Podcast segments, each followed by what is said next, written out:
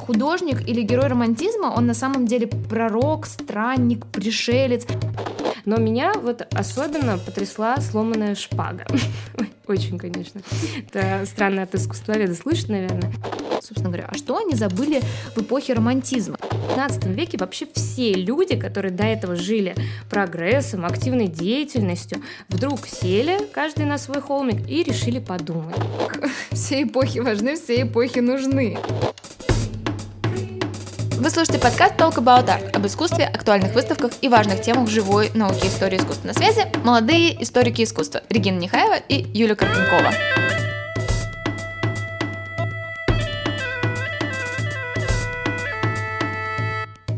Мы наконец-то возвращаемся в эфир, из которого ненадолго пропали, так как за это время успело произойти много важных событий. Регина вот теперь тут, наверное, нужны аплодисменты, надеюсь, наложишь, а, стала диссертанткой Ура. и успешно защитила магистрскую работу. А еще наступило лето. И несмотря на то, что лето — это достаточно неоднозначный для музеев и выставочных пространств сезон, ведь многие уезжают из крупных городов, другие предпочитают музеям прогулку на свежем воздухе или отдых с коктейлями на летних верандах, тем не менее, этим летом для нас все-таки приготовили масштабные и интересные выставки. И именно о них мы сегодня, об одной из них мы сегодня будем говорить. Да, в Третьяковке открылась новая выставка «Блокбастер», которая продлится все лето, и она, собственно говоря, супер важная. Хотя блокбастером бы я ее на самом деле не назвала, потому что все-таки, как мы уже обсуждали на примере Дали, выставки блокбастера это немножечко другое. Здесь выставка может быть, и рассчитывалась как таковая, но не вышла, возможно, на мой взгляд, из-за сложной, но очень интересной темы.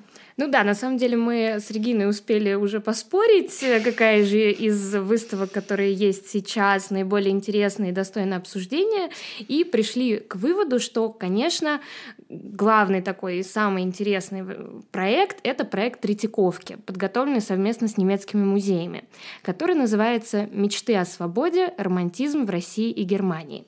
Это действительно очередная очень большая выставка. Там собрано более 300 работ. Там встречаются русские и немецкие художники, искусство XIX века и современное искусство, ирония и религия, свобода и несвобода. В общем, тут очень много всего на самом деле, и мы надеемся, что этот выпуск поможет вам хотя бы немного сориентироваться в этом очень насыщенном пространстве.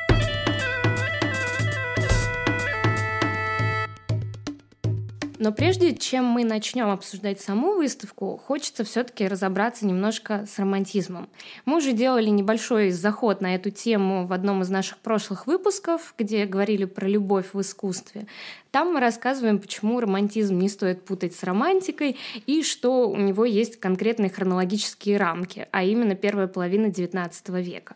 А вот теперь эта выставка предложила нам вновь вернуться к этому вопросу. Очень сложному на самом деле. Да, и мы, а, чтобы не повторяться, поговорим уже немного о других аспектах, а также зададимся вопросом, а зачем вообще нам в 2021 году вспоминать век XIX и смотреть на портреты и пейзажи не самых известных художников, а на выставке очень много как раз именно таких неизвестных имен.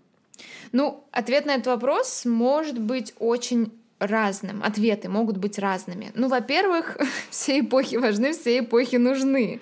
Но на самом деле эта выставка не только о романтизме как явлении XIX века, но и об извечных вопросах, которые деятели эпохи романтизма на самом деле поднимают в своих трудах. Во-первых, э, в подкасте сегодня мы будем не раз говорить о том, что романтизм, он вот буквально весь соткан из философии XIX века, он от нее буквально неотделим, поэтому приносим сразу свои извинения за эту нудятину. Она просто необходима, потому что по-другому мы про это не поговорим. Вопросы свободы, э, место человека в мире, дружбы, смысла, значения искусства — это вопросы общие для многих эпох. И на самой выставке непосредственно кураторы а, делают такой вот ход, что наравне с немецкими и русскими художниками эпохи романтизма выставляют и наших с вами современников. Например, Билла Виолу, который теперь хорошо знаком и горячо любим московской публикой. В общем, ответ на вопрос, почему романтизм и почему именно сейчас, что в нем актуального для современного человека, прост. Помимо очевидного ответа о художественной ценности, я бы сказала, что выставка обращается к вечным вопросам. Да, я тут согласна с тобой. Еще даже добавлю, что людям современного мира эпоха романтизма на самом деле очень близка и даже во многом понятна. Потому что, несмотря на всю эту философию, мы а, все сегодня наследники тех идей и того мира ощущения, которые появились как раз-таки в эпоху романтизма. Слова «свобода», «родина», «детство» — это не только разделы выставки в Третьяковке, это еще и те знакомые нам слова, которые выделились и стали определяющими составляющими человеческой личности именно в эпоху романтизма. И, кстати, не стоит забывать, что вообще романтизм рождается на волне подъема интереса европейских народов к своей национальной идентичности. И поэтому совершенно неудивительно, что при входе на выставку вас встретят картины с изображением аллегорий разных стран. Там Россия, Италия, Германия. Этот раздел и называется «Родина», и с него начинается отчет эпохи романтизма. Но вот следующий раздел очень интересен. Возможно, сейчас для кого-то я скажу какие-то очевидные вещи, но уверена, возможно, для кого-то другого этот момент станет вот таким вот моментом истины, когда соберется пазл в голове. Так вот, в контексте поиски национального какой-то национальной идентичности, совершенно неудивительно, что именно в эпоху романтизма сильно меняется пейзаж. И вот образом пейзажа или образом Родины посвящен уже следующий э, раздел выставки. Как меняется этот сам пейзаж? Ну, начнем на самом деле издалека, ведь пейзаж эпохи классицизма, если вы себе его представите или, может быть, загуглите, он был идеально сконструированным, а, со своим идеалом красоты, и этим идеалом, конечно же, была Италия. Несмотря на этот пейзаж, мы вряд ли бы смогли определить э, время суток или определить особое состояние природы. В эпоху романтизма на смену идеальному образу Италии приходит идеальный образ чего-то национального – Художники романтизма не ставили себе целью передать точную топографию местности, да, ландшафтах их, их родных мест. Для них было гораздо важнее передать то чувство, чувство Родины. И здесь, наверное, самый яркий пример это немецкий художник Каспар Давид Фридрих и русский живописец Алексей Венецианов. Их пейзажи все так же нереальны, они все так же сконструированы, только теперь образ прекрасного, идеального, он совершенно иной. Вот Фридрих пишет виды знакомого ему Балтийского залива, он происходит из Померании, это такая северная приморская часть Германии. Он пишет образ леса и отвесных скал, которые были знакомы немцам, а Венецианов пишет пасторальные идеальные просторы русских полей, стогов сена, на этом фоне изображает босоногих крестьян, что абсолютно намекает нам нере... на нереальность происходящего. Однако вот это конструкт, конструкт прекрасного, национального и чего-то родного. А, и, кстати, на выставке из русских пейзажей мое внимание привлекла очень и очень, на мой взгляд, необычная картина Айвазовского. Мы все с вами знаем Айвазовского как художника девятого вала, и, собственно, таковым себе его и представляем. А здесь ранний Айвазовский. Вот такой, что вы даже его не узнаете. Это все тоже море, лодка, рыбак. Только настроение у этой картины совершенно иное. Оно не помпезное или тревожно напряженное, а меланхоличное и во многом э, философское. Оно вводит в ощущение сожаления, упущенности жизни или момента, Э, во многом это происходит благодаря образам, которые представляет на картине Айвазовский. На заднем плане в море корабли, а на переднем плане рыбак и лодка, которая вот уже встала на берегу, такая вся потрепанная жизнью, и, по-моему, это такая пронзительная метафора уходящей жизни прошлого, может быть, старости. И в этом очень много общего, общего между Айвазовским и некоторыми произведениями, на мой взгляд, например, Фридриха. Но понятное дело, что это общее в настроении эпохи, состояние философского размышления, которого, собственно, не ждешь от традиционных работ Ивана Константиновича. А главное, он об этом во всем думал в 19 лет. Он да, 19 написал эту картину, уже такой да. И мы, кстати, вновь с вами пришли к философии. Мы, собственно, предупреждали вначале, что много будем об этом упоминать. И надо сказать, что эпоха романтизма — это невероятно многогранное явление. И несмотря на все перечисленные выше темы, родины, поиски национальной идентичности, все прочего, есть, например, еще один очень важный образ, Это образ странника, который путешествует, который не принят обществом и ни к чему не привязан. Художник или герой романтизма, он на самом деле пророк, странник, пришелец, он никем не понят.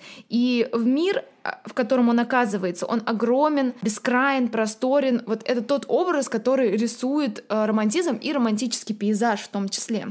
Да, этот странник — это настоящий романтический герой, такой, который частенько, на самом деле, появляется в русской литературе, которую мы в школе проходим.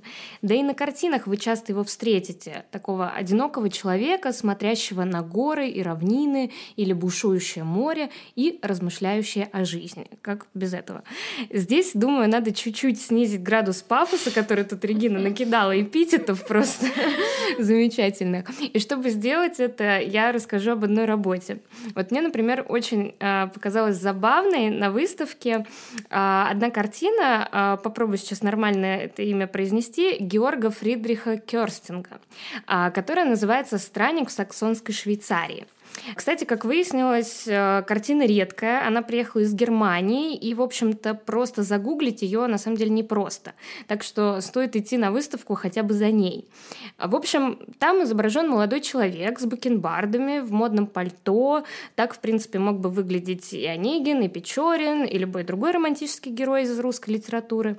И вот он во всем этом своем аккуратном джентльменском наряде сидит на холмике прямо на траве, шляпу рядышком положил и смотрит на прекрасный вид с горами, который ему открывается. То есть это такой человек, который выпал из социальной жизни, из городской суеты и вот присел на холм поразмышлять. Прямо как в клипе Radiohead, когда герой внезапно ложится на тротуар, позволив себе такую параллель с современностью, а, раз организаторы выставки тоже их постоянно проводят. И Почему она кажется мне забавной? Так это потому, что, глядя на выставку, кажется, что в XIX веке вообще все люди, которые до этого жили прогрессом, активной деятельностью, вдруг сели, каждый на свой холмик, и решили подумать. Подумать о прошлом и будущем, о жизни и смерти, о вечных вопросах.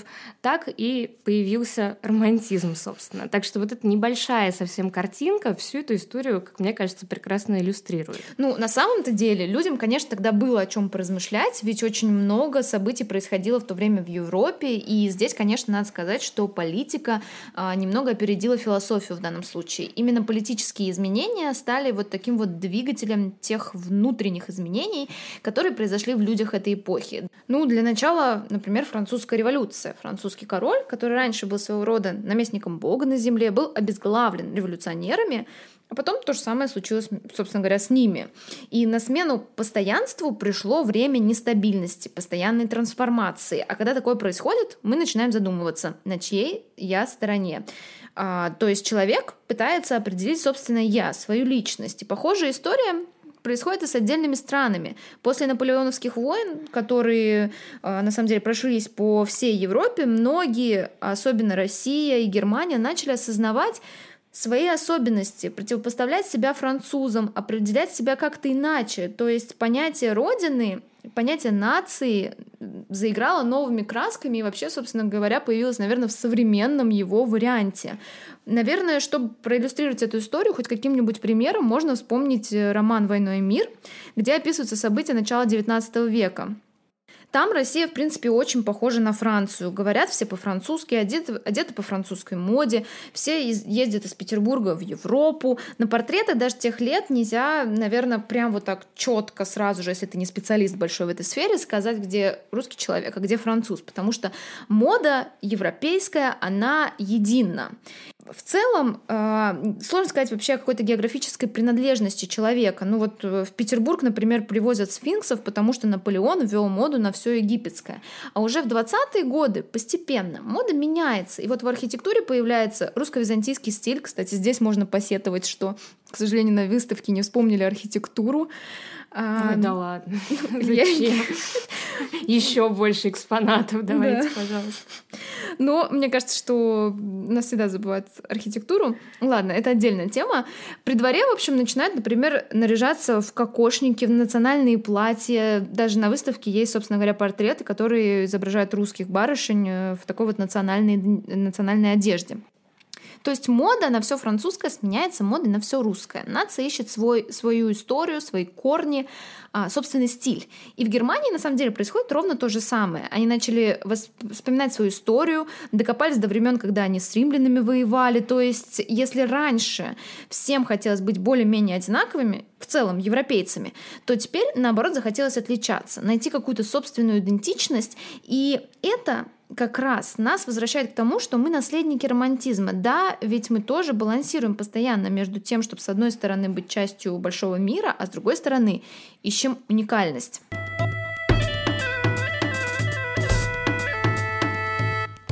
Нас еще из эпохи романтизма, так это время. А, дело в том, что именно тогда, в XIX веке, на время начинают особым образом смотреть. По-новому определяются концепции прошлого, настоящего и будущего.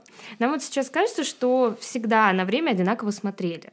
Но стоит покопаться в этом и понимаешь, что время очень неоднозначная вещь на самом деле. Еще, например, в веке XVII время словно было каким-то однородным. А, многое было завязано на циклах, сменяющих друг друга, как времена года. В то же время в средние века, например, были, наоборот, упаднические настроения, люди ждали второго пришествия, конца света и думали, что они просто катятся к неизбежному концу. А вот в конце XVIII уже века, в так называемую эпоху просвещения, пришла идея прогресса. То есть люди захотели улучшить свое настоящее. А в такой позиции прошлое становится чередой совершенных ошибок на пути к успеху. Но эти ошибки сами по себе, они не так важны, они остались в прошлом, а мы-то идем дальше, мы идем к разуму, к просвещению, к высокой культуре. Вот это движение и привело в том числе к наполеоновским войнам, да, то есть хотелось поделиться тем просвещением, которое появилось во Франции. А в эпоху романтизма взгляды как-то переменились. Появилось недовольство настоящим и желание убежать в какое-то прекрасное прошлое, в детство, которое невозможно вернуть, которое оторвано оторвано как будто бы от нашего настоящего. Чувствуете вот, вот такую разницу в восприятии времени? То есть прекрасные времена и золотой век оказались в прошлом. Кстати, как раз об этом фильм Вуди Аллена «Полночь в Париже». Да, там главные герои ищут э, тот самый золотой век, э, потому что им не нравится в своем настоящем.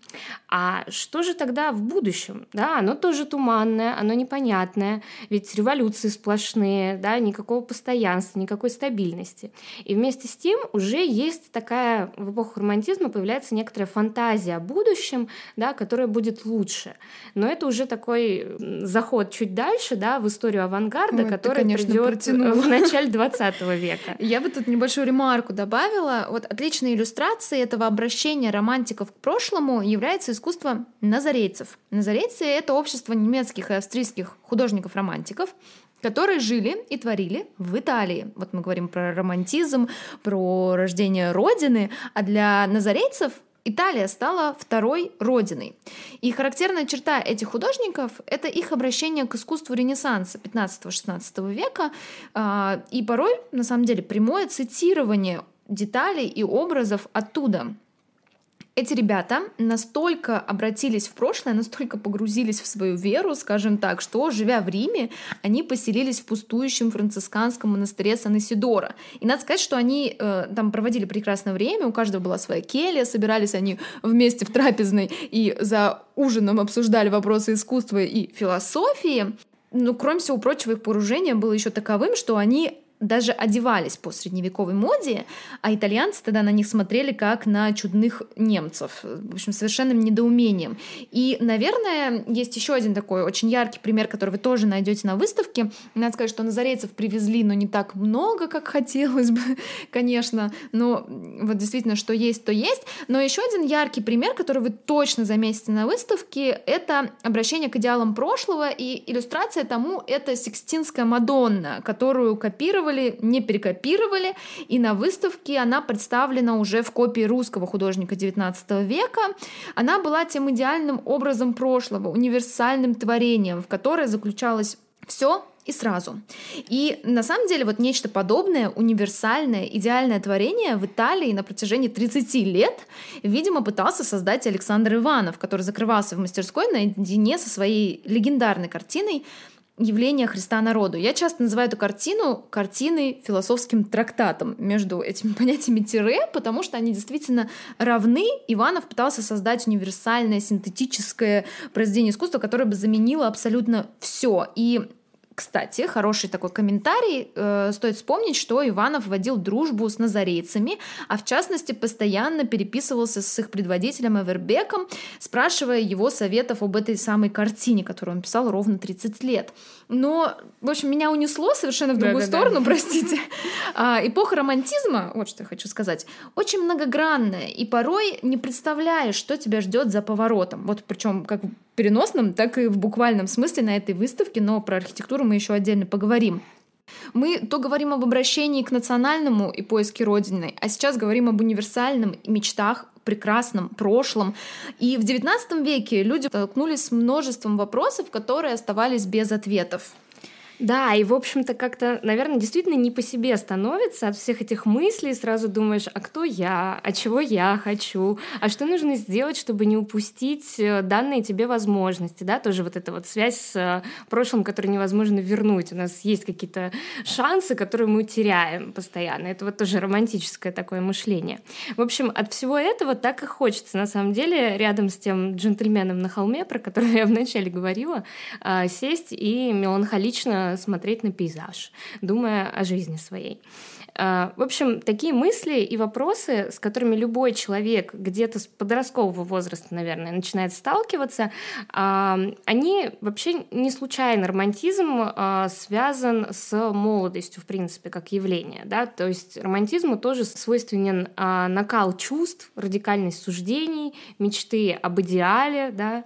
и все это, в принципе, свойственно и молодости в том числе. Ну, мне кажется, что э, с похожей идеей, вот этой идеей вечного поиска ответов на важные вопросы, а, от этой идеи отталкивались и создатели выставки, и архитектор. Мы обещали, что вернемся к архитектуре, ведь Именно эта архитектура погружает нас в настоящий лабиринт разных мыслей, в котором мы дрейфуем от одной темы к другой. Ну и тут стоит сделать небольшую ремарку и сказать про архитектуру выставочную и об архитекторе. Мы не очень часто вообще вспоминаем, что кто-то строит выставки, кто-то создает какую-то архитектуру, но здесь действительно отличный повод об этом поговорить. Архитектор этой выставки Даниэль Лебескинд создает архитектуру деконструктивизма, то есть архитектуру очень активную, выразительную в своих формах. И, кстати, Лебескинд автор многих проектов именно для музеев. Например, Еврейский музей в Берлине, который погружает тебя невероятно в определенное состояние. И архитектура, она здесь один из основных героев выставки, она тоже своего рода философия. На самом деле, вот очень интересно, Лебескинд является автором а, проектов нескольких еврейских еврейских музеев, да, в том числе посвященных Холокосту. И интересно, что вообще музеи, посвященные этой теме, они в принципе, работают как раз с архитектурой. То есть они именно через архитектуру хотят погрузить э, посетителя в какое-то вот особое совершенно состояние. То есть я была в Иерусалиме в музее Яд Вашем, там, правда, другой архитектор, но э, там сама архитектура погружает тебя вот в, во всю эту историю очень сильно, просто потому, как она сделана. Да? Не только экспонаты, не только вообще э, э, те материалы, которые собраны, да, сама трагическая история всей этой э, проблемы, но и сама архитектура. И вот здесь как раз Лебескин тоже такой архитектор, который э, через э, то, как он строит, э, погружает нас в определенное состояние. Ну, вообще, чтобы это понять, э, советую вам, правда, сходить на выставку, безусловно. И получается так, что, если подводить какой-то итог, размышляя о романтизме, Лебескин создает не просто пространство, это не просто белый куб, на котором развешаны картины, да, это лабиринт, рассеченный двумя перспективными коридорами. И что интересно, ориентироваться в этом э, лабиринте, вот, наверное, логично вам было бы сказать, возьмите карту, ведь из лабиринта можно выйти по карте. Но мы с Юлей долго советовались и решили, что карту лучше не брать, потому что это невероятно такое гармоничное пространство, а, по которому ты идешь и постоянно открываешь что-то новое. Ты действительно поворачиваешься в какой-то момент, и за углом, как я говорила, в прямом и переносном смысле, да, в эпохе романтизма тебя ждет совершенно необычная новая тема. И отличной аллегорией этого является как раз-таки опять лабиринт, да, где есть то ясные перспективы, по которым ты идешь, то ты упираешься постоянно в какие-то непосредственно тупики. По-моему, это абсолютно гениальная вещь. А, так что архитектура сама стала такой вот метафорой искания человека, поиска своего места в этом огромном мире, где есть вечные темы абсолютно огромных масштабов, а есть уютный мир частной жизни. И Конечно, романтизм, он все-таки очень разный.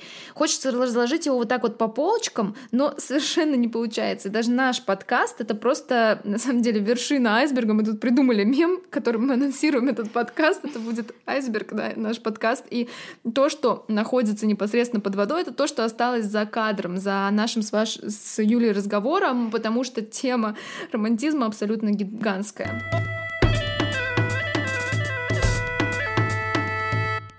Поэтому, обсудив такие общие темы, как свобода, родина, не знаю, идеальное синтетическое искусство, да, искусство всех времен народов, мы на самом деле хотим перейти к более частным темам, следуя идеям романтизма, к тем темам, которые нас непосредственно зацепили э, после просмотра. И, возможно, какие-то неожиданные находки э, появятся и у вас после посещения этой выставки. Да, то есть это очень здорово, что благодаря вот этому лабиринту в итоге маршрут у всех выстроится разный, да, то есть если мы не идем по карте, мы можем блуждать, и каждый приходит вообще в свою какую-то комнату, в свою историю, и мне кажется, что это прям такая заслуга вот этой архитектуры выставки. А что касается действительно того, что зацепило, мне вот немножко странно это говорить, но мне очень понравилась историческая часть. А, посвященные декабристам.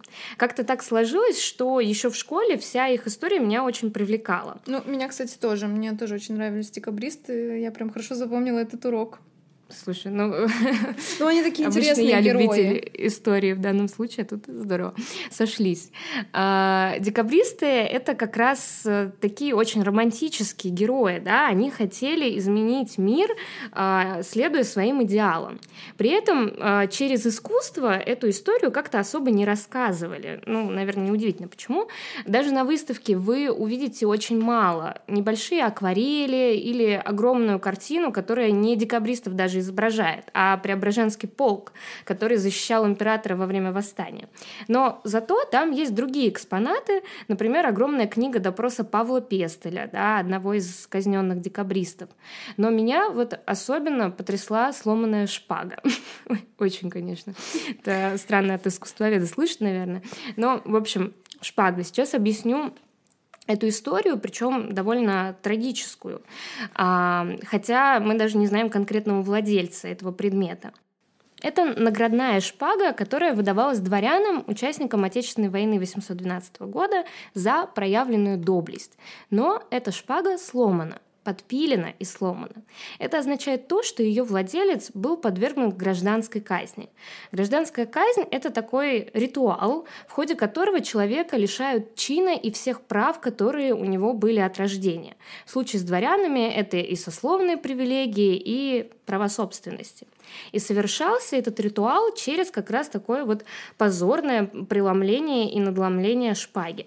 То есть конкретно эта вещь принадлежала человеку, который сражался за свою страну на фронтах войны с Наполеоном, который осознал после этого те противоречия, которые есть в политике собственной страны, стал наверняка членом тайного общества, участвовал затем в восстании, ну и дальнейшую судьбу тоже можно представить.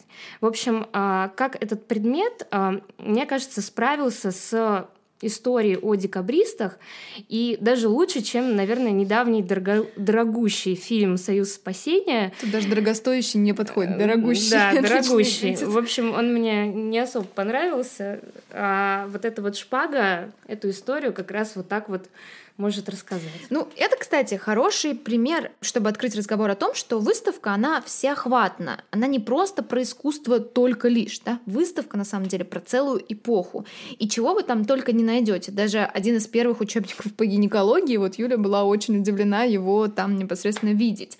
Но раз мы делимся понравившимися разделами, а, мне в противоположность историческим событиям и революциям приглянулась совершенно незаметная часть.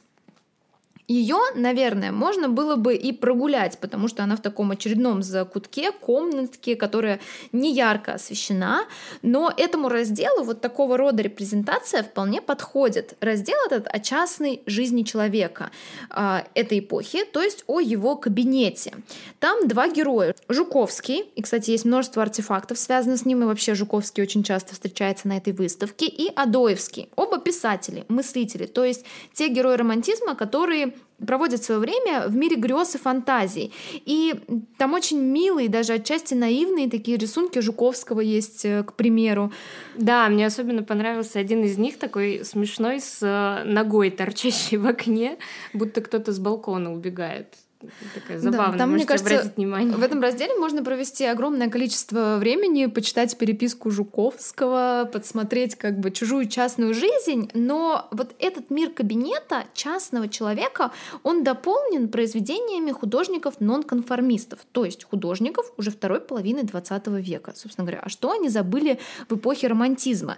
И на выставке, мы уже говорили, много включений современного искусства. Там будет знакомый любимый Билл Виола, и перформанс такого современного художника Андрея Кузькина, и видеоработа Яна Томика, и даже Булатова туда взяли. Я немного позже расскажу о том, как на такой кураторский ход отреагировала общественность. А пока скажу, что включение в раздел кабинета работ Пригова и Кабакова, художников-нонконформистов, вот мне показалось очень таким логичным. Что для мыслителей эпохи романтизма, что для художников советского андеграунда кабинет оказался способом эскапизма, то есть возможностью убежать от реальности. И вот это двоемирие, которое было свойственно и эпохе романтизма, и эпохе нонконформизма, назовем ее так, на самом деле их очень сильно сближает.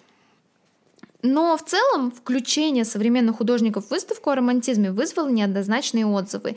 И, как это обычно бывает, спровоцировало дискуссию на Фейсбуке. В общем, так оказалось, что я дружу на Фейсбуке с многими участниками этой самой дискуссии и, считай, собственно, наблюдала за этой дискуссией в прямом эфире.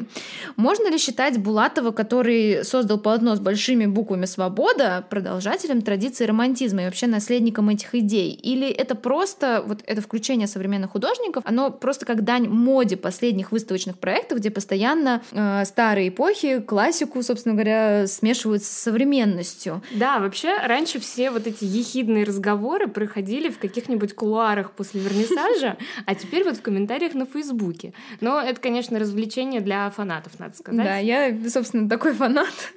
В общем, это была, конечно, не панельная дискуссия, поэтому тезисов из этой дискуссии вынести я не смогу. Но могу лишь вам посоветовать сходить и посмотреть на все это самим и дать ответ для себя. Я вот за собой заметила, что ни Виола, ни Кузькин, ни Томик не были для меня э, частью экспозиции. Они были как бы в нагрузку. Я периодически отвлекалась, но они не, провод... не производили на меня такого впечатления, как работы именно эпохи романтизма, потому что, наверное, я шла настроенная на разговор об этом конкретном времени.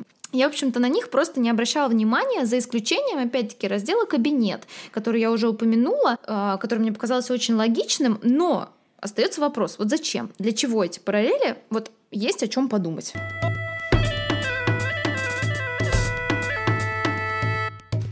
Чем же тут можно подытожить, наверное, наш разговор, который, наверное, уже затянулся? Ну, есть о чем подумать, мне кажется, хороший итог. Ну, на самом деле, хочется сказать, что эта выставка создана для того, чтобы там потеряться.